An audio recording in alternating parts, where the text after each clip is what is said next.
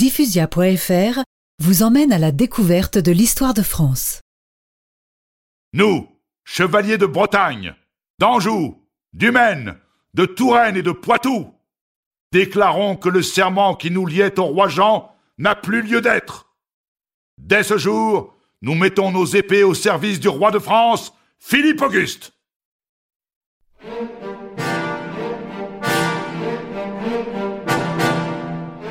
Le sort des armes se retourne.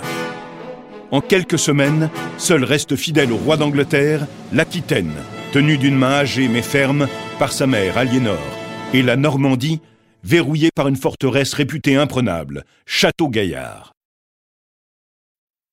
En décembre 1203, le roi Jean s'enfuit en Angleterre, laissant la garnison de la forteresse normande seule, aux prises avec la puissante armée du roi de France.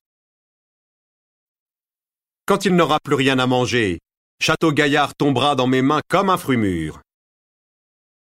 Effectivement, la forteresse tombe le 6 avril 1204.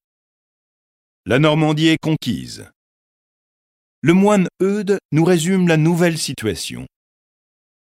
Après des années de souffrance et de guerre, notre roi Philippe Auguste a unifié sous son autorité tout le royaume de France.